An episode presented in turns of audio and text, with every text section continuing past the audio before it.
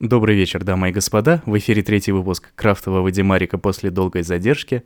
Да, я почему-то решил в середине марта немного поболеть, из-за этого не мог ничего записать. Э, физически, конечно, мог бы, но вряд ли этот результат бы кому-нибудь понравился бы.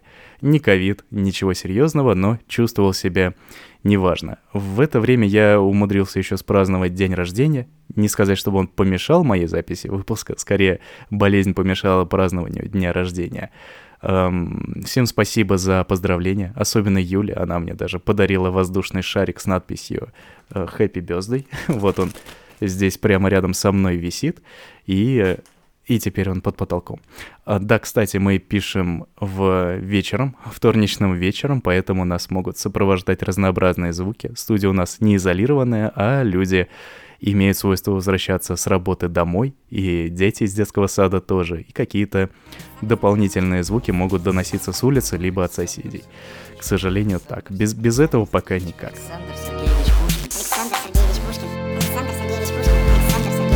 Александр Сергеевич Пушкин. Александр Сергеевич Пушкин. Также что, на прошлой неделе мы слетали с Юлей в Стамбул, и это тоже уважительная причина откладывания подкаста, однако теперь у меня наконец есть для нового выпуска тема.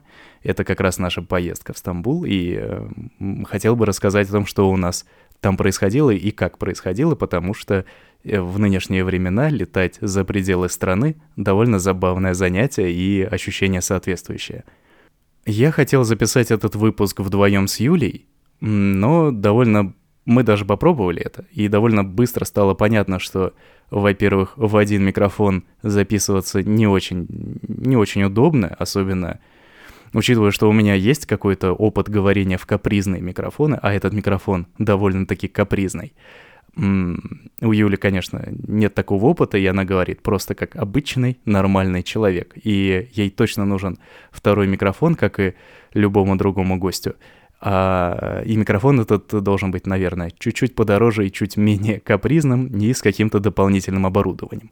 И вот тут я не знаю, брать ли для гостей микрофон, который можно использовать как бы с двух сторон, что-то вроде Blue Yeti, который распространен нынче, либо что-то более монументальное и с дополнительными пультами, микшерами и всяким остальным, что, что будет занимать место на столе. Э, либо, может быть, взять петлички. Пока не знаю. Но Юля собеседник довольно интересный, и даже тот небольшой кусочек... Ах да, во-вторых, во во-вторых, нужно иметь план. Мы попробовали поимпровизировать, получилось так себе. Разговор вышел интересным. Я бы сказал, это была треть разговора, дальше я приостановил запись. Но с Юлей разговаривать очень интересно, и я бы хотел узнать ее мнение по поводу того, как мы съездили, чтобы она этим поделилась. Но пока никак. Пока, к сожалению, план я составил только для себя, и записывать пока могу только в одного.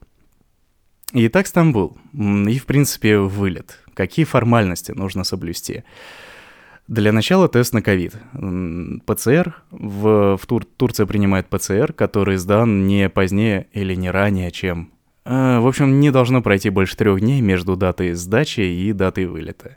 Поэтому хорошо бы брать экспресс-тест, который сделают за сутки. У нас, разумеется, ни по вылету, ни по прилету никаких ковидов не было, все было хорошо, но вот эту, вот эту формальность нужно соблюсти. И для Турции важно сделать так называемый HES-код. У меня, я понятия не имею, как он делается, но для него нужен номер телефона, его как-то сделала Юля до приезда, э, до отъезда, и я запутался. Что делать? до отъезда из э, России. Она там за пару дней что-то нашаманила, и в итоге у нас этот хес-код появился. По сути, это бумажка, либо PDF в мобилке э, с QR-кодом, который в некоторых местах Стамбула или, может быть, всей остальной, остальной Турции еще могут сканировать на входе в музей или в кафе. Э, не припомню, чтобы его сканировали в магазинах, но как минимум это делали также на территории мечетей, вот Святой Софии и э, всего остального, что там стоит перед входом нужно это показать и подтвердить, что ты... Я не знаю, что подтверждает этот хес-код, есть ли там данные о том, что я не больной, но как минимум о том, какой у меня загранпаспорт, ну, номер паспорта, номер документа и номер телефона. Из этого этот хес-код и состоит. без него в разные места можно не попасть, поэтому э, говорят, что его можно сделать в отеле. Отель как-то поспособствует тому, чтобы этот хескот у тебя образовался, но там нужна смс поэтому обязательно нужна какая-то либо местная, либо международная сим-карта. В общем, лучше, если собираетесь лететь, лучше прозондировать эту тему самостоятельно. Перелет был более-менее спокойным. Туда, по мне так вообще лафа, летали мы если честно, я забыл, какими авиалиниями мы летали, но не Победой, ну что-то вроде каким-то лоукостером. Северный, северный ветер, вот, да. А поэтому самолетик без бизнес-класса, но места мы выбрали впереди. Думали, что там будут какие-то дополнительные ноги, дополнительное место для ног, но оказалось, что эти привилегированные места были вполне такого стандартного размера, не сказать, чтобы просторного. Оглядываясь назад, э, удобнее было бы взять места прямо в первых рядах. В случае перелета туда э, на первых рядах сидели люди с детьми, которые немного покрикивали во время взлетов и, э, и падений. И как это называется? Взлет и посадка, да. Но в целом меня они не особо напрягали. А вот на обратном пути и самолет был немного пожарче по какой-то причине. И некоторые взрослые люди, к сожалению, вели себя как дети. Там танцевали, задирали ноги.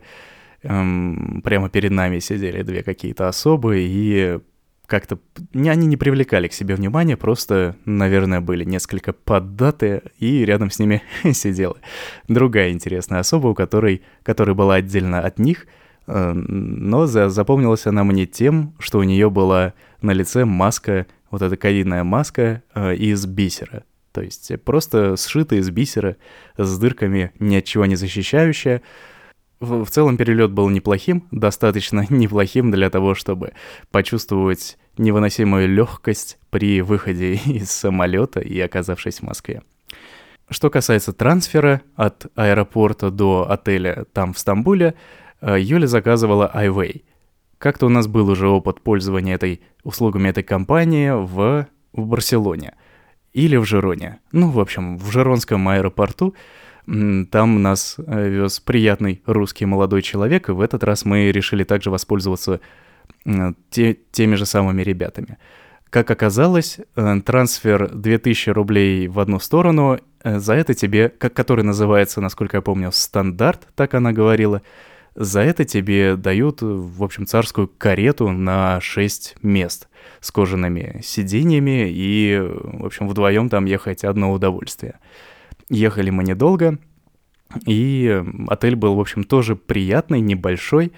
Там работал мы вот тут с Юлей немножко даже поспорили. Не очень было, ей не очень понятно, один и тот же этот человек был или нет. А по мне так всю неделю сидел на ресепшене один и тот же мальчик, не мальчик, наверное, дядя, который просто со временем обрастал бородой. Но он был приветливый, немного знал английский язык, ну, в принципе, знал нормально, но был, не сказать, чтобы сильно общительный. А по приезду там наш номер, номер был еще не очень готов, и он даже с порога предложил нам турецкий кофе, просто так, бесплатненько. Пожалуйста, посидите, подождите. Что у меня тут еще в моем планчике? А, трансферская... Маски. Это великолепная особенность Турции. В общем, как и многих стран, в отличие от России, там нужно ходить в масках на улице. И, в принципе, нужно ходить в масках везде. Не сказать, чтобы нас везде за это дело шугали, но затариться лучше масками заранее. Мы взяли с собой штук, не знаю, 20-30. Ну, в общем, так, чтобы хватило на каждый день по две маски. Проблемы у меня начались где-то на второй день, кажется. Да, в первый день просто и в аэропорту, мы самого, у нас был ранний вылет, и до самого вечера я ходил в маске, и у меня очень сильно разболелись уши, что на следующий день я купил такие аксессуары, позволяющие зацепить маску за затылком. Стало гораздо легче.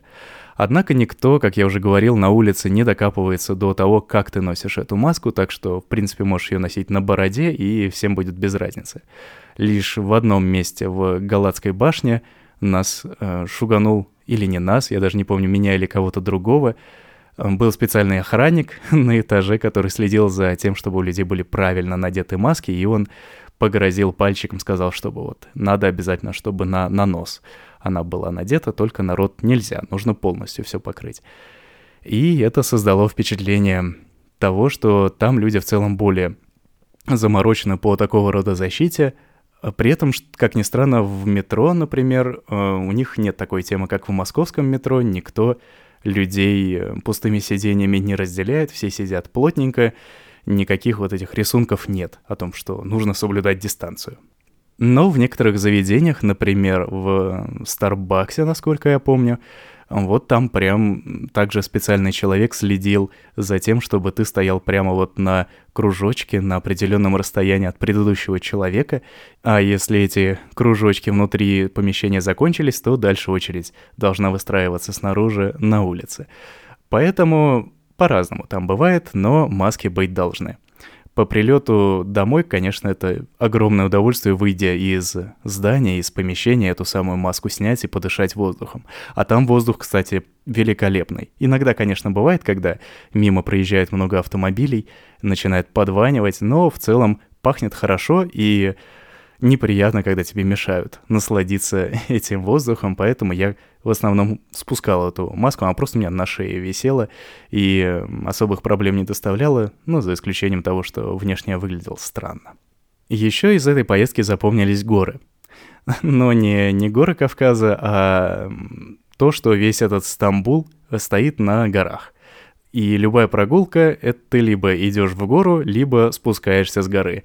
И это не то, что Москва на семи холмах, а это прям крутоватые горки, по которым прям можно, пока поднимаешься, можно устать. А пока спускаешься, могут начать побаливать колени.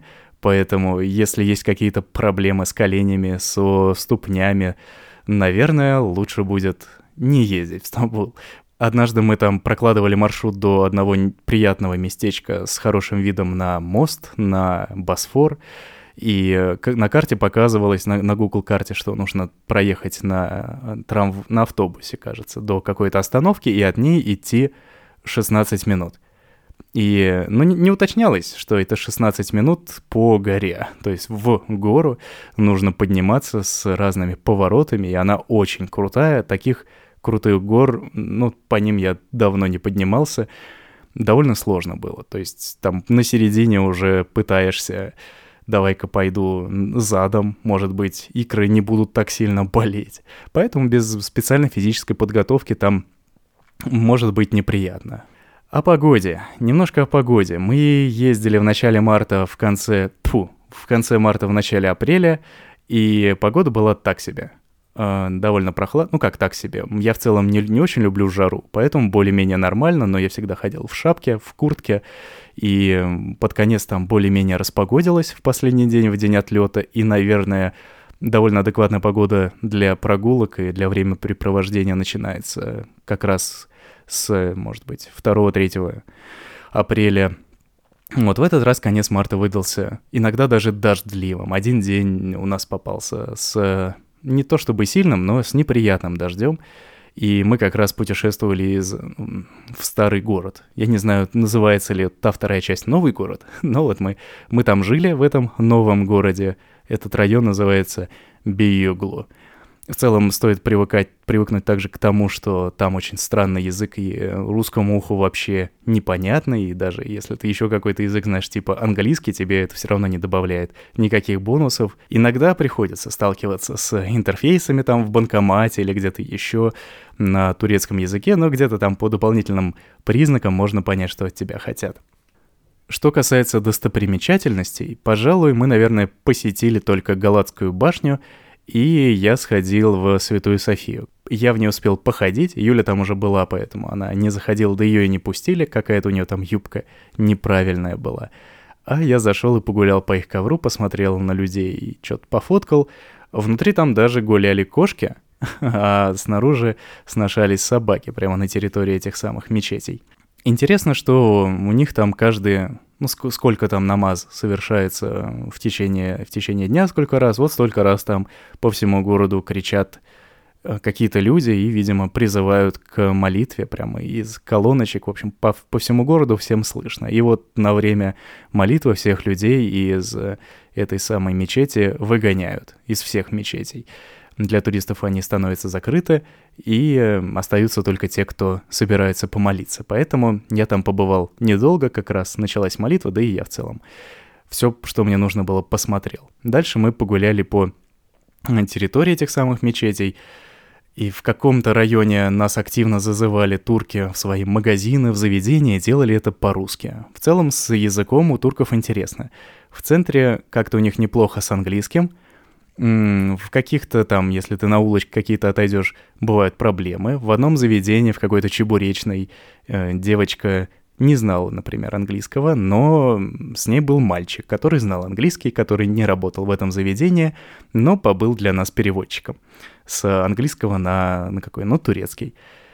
А те ребята, которые работают в культурных эм, местах, они знают еще и русский, и поэтому зазывают нас по-русски. Ой, там заходи сюда, заходи туда, и таких людей, конечно, лучше всего игнорировать, потому что есть, есть более хорошие места, куда не зазывают. Вот по опыту, если место хорошее, там просто сидит большое количество людей, какое-нибудь там кафе, и лучше зайти туда, чем зайти в пустое заведение, где на пороге стоит какой-то дядька и зовет тебя «иди ко мне, иди ко мне, у меня все вкусно», а у него там никого нет. Отдельного упоминания заслуживает улица Истекляль. Это такой аналог, наверное, нашего Арбата московского. Я в целом в любом городе называю большую улицу Арбатом местным. Улица, на которой большое количество магазинов, магазинов одежды, магазинов с сладостями, кафешек, разных других заведений и много людей. Еще интересно, что по городу там местами стоят полицейские с автоматами, а выглядят довольно устрашающе. Почему они там стоят, что они делают? Еще автомобиль, огромные машины, которые снаружи выглядят как как будто они должны проезжать сквозь толпу и разбрасывать людей в разные стороны, как будто сейчас у них начнутся какие-то беспорядки. Но вообще выглядело так, как будто у них просто часть города огорожена, и какие-то места нельзя посещать. Например, места возле фонтана или еще где-то, там, где могут скапливаться люди. Что у нас тут еще? Так, про языки я сказал, копы с автоматами сказал. Еда. Еда. Что касается еды. Если у вас слабенький русский желудочек, не очень привыкший к обилию мяса, хлеба и сахара и разнообразных сыров, лучше везде брать курицу, потому что, ну, я, в общем, был каждый вечер на мизиме. Каждый вечер я принимал таблеточку, чтобы у меня там нормально все переварилось, устаканилось, потому что даже если ты там съел парочку, я съел парочку, как их, пахлавов на ночь. Что-то у меня там ночью не очень хорошее творилось внутри. Все великолепно, вкусно, конечно. Любое эти кебабы, блюда эти, там, бутеры, что еще, все супер. Но потом могут быть последствия. Еда там, кстати, довольно дешевая. И, и вода тоже. Если там купить бутылочку водички, бывает либо лира, либо половину лиры, это типа 5-10 рублей бутылка воды 0,5 стоит. Лиры, кстати, тоже довольно интересная тема. В Москве мы их, я их не смог поменять, потому что решил сделать это в последнюю пятницу перед отъездом. Зашел в банк, в котором заявлялось, что обменивают лиры. Их, кажется, один или два в Москве, если их можно найти. А там сказали, что лиры уже все продали и нужно заказывать заранее. Поэтому, если хочется наличка, а она иногда, иногда в редких случаях наличка там бывает нужна, хотя бы там чуть-чуть.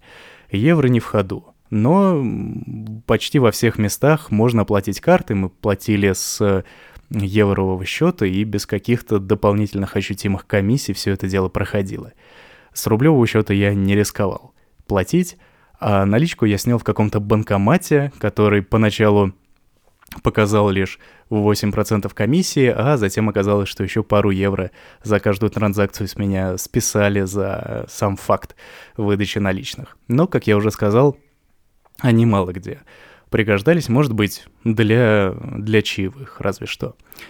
Но, кстати, наличка иногда бывает выгодна, в том плане, что в магазинах разных с тебя могут... Вот Юля, например, что-то покупала, какой-то сувенирчик, и э, ей сказали, что Если по карте, то что-то вроде там 120 лир условно, а если наличкой, то 100.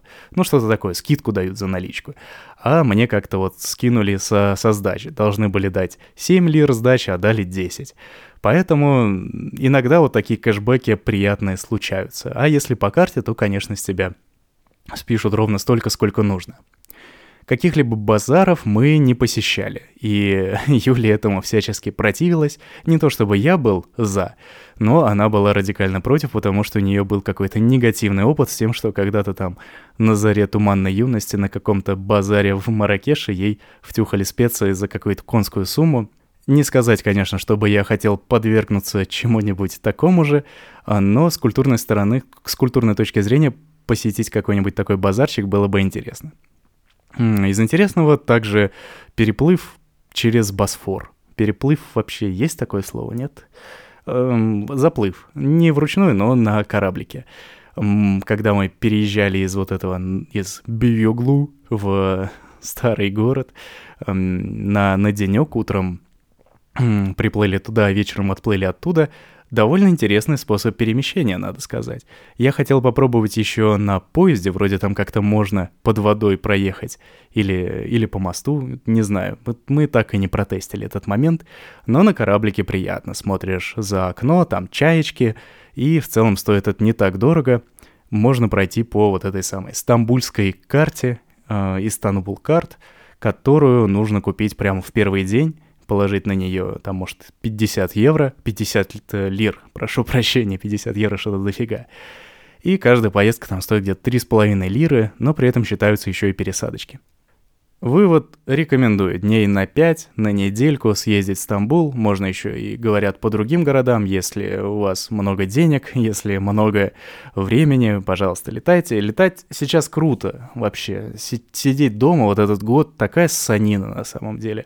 Так э, мозги загнивают, и выехать хоть куда, хоть по России, хоть вот в какую-нибудь из разрешенных стран.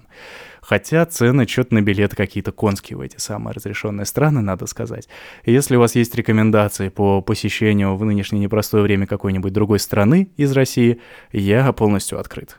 А пока, наверное, можно тему Стамбула и всяких этих поездок считать все, наверное, завершенное. Наверное, сегодня мне больше нечего сказать. Но у меня есть что сказать по поводу фидбэка от слушателей.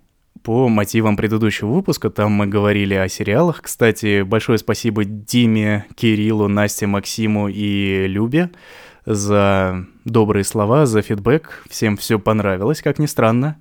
И Кирилл, Кирилл написал, послушал второй выпуск, поставь заставку в начале. И в конце тоже пускай. Прямо приятно ее слушать. Так что вы там, Кирилл со Славой, как-нибудь поговорите, я не знаю, кому одному что-то нравится заставка, другому не нравится. Я, наверное, кусочек заставки и туда, и сюда вставлю. Мне она тоже очень нравится, прям супер зашла. И мы говорили про, про сериалы. Слава писал, из последнего, что запомнилось, сериал «Остановись и гори», 2014 год. Я посмотрел трейлер, кажется, это что-то про Кремниевую долину из э, из раннего, да, из каких-то давних времен, можно заценить. Я попробую, попробую посмотреть одну серию. Э, Дима писал, мы из сериалов тут посмотрели «Рим», который от HBO 2005 года очень хороший. Ну, Дима немножко по-другому написал, я говорю, что хороший. И еще могу посоветовать «Хэтфилды» и «Маккои». Небольшой сериальчик о временах гражданской войны в Америке тоже хорош. Я совершенно ничего не знаю о гражданской войне в Америке, поэтому с удовольствием это посмотрю, как минимум по одной серии и того, и другого. Трейлеры я тоже посмотрел. Сериал выглядит, ну, скажем так, несколько... Об, оба сериала выглядят несколько жестокими, я бы так сказал. Не знаю, получится ли у нас их посмотреть прямо целиком. Сейчас, кстати, начали у нас закончился «Менталист», наконец-то. Мы досмотрели, не знаю, года, как будто года два мы его смотрели и, наконец, дошли до концовки. На, в кои-то веке сериал с доброй концовкой. Вот пример сериала, который от начала и до конца практически весь наполнен добротой и такая приятная сказка. И в конце, в общем, развязка тоже очень и очень приятная. Прям милота и тепло на душе, так скажем. И что-то мы тут задумались, а что бы нам еще пересмотреть из старого. Вот а, Юля когда-то смотрела Декстера, я смотрел только одну серию, а потом посмотрел концовку, и мы решили, а давай-ка попробуем еще раз. И начали смотреть, оказалось тоже довольно занимательное зрелище. Мне он в те времена, когда он вот начал только выходить, не понравился скажем так, я тогда недостаточно жестоких сериалов посмотрел, таких кровавых. А сейчас ничего, нормально зашло, прикольно. Довольно-таки тоже игрушечно местами, и э, видно, что в начале 2000-х выпускался. Но ничего, смотреть можно, так, на полшишечки. О сериалах, пожалуй, пока все. А Слава еще, да, спрашивал, в приложении Google подкасты нельзя ли твой подкаст слушать? Что я могу сказать? Сейчас можно мой подкаст слушать и в Гугле, и в Apple подкастах, и на Яндекс подкастах. Но, скорее всего, первое место, где он будет появляться, это телеграм-канал. Крафтовый Димарик, подписывайтесь.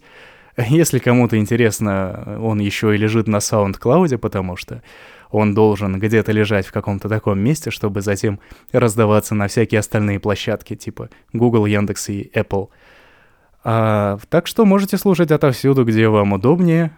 Напишите, где вам удобнее слушать. Может быть, я про какие-то площадки не знаю. Говорят, YouTube перспективная площадка, но выкладывать туда звук как-то странновато. А для видео я пока еще не созрел.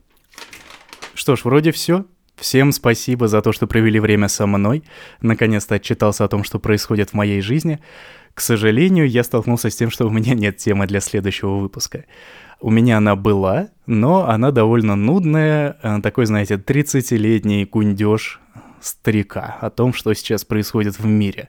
Если вам интересны какие-то мои рассуждения о том, как оно было раньше и почему оно сейчас так, где-нибудь там в интернете, почему происходит то, что происходит, напишите. Либо, если у вас, может быть, есть какие-нибудь свои интересные вопросы, которые хотелось бы прояснить или чтобы я о чем-нибудь рассказал, потому что жизнь моя довольно скудна. К сожалению, даже за неделю не набирается столько событий, которым можно было бы посвятить весь выпуск. Приходится что-то иногда высасывать из пальца. Ну а на сегодня все. До следующего раза. Надеюсь, надеюсь, может быть, даже на этой неделе у нас что-нибудь получится в пятничку. Но загадывать пока не будем. Я бы хотел, чтобы получилось. Все, всем привет, всем спасибо, все свободны, всем пока. Александр Сергеевич Пушкин.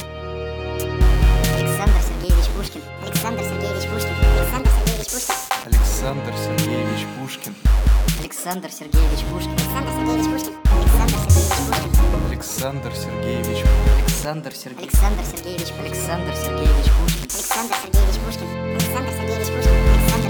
Александр Сергеевич Пушкин. Александр Сергеевич Александр Сергеевич Пушкин.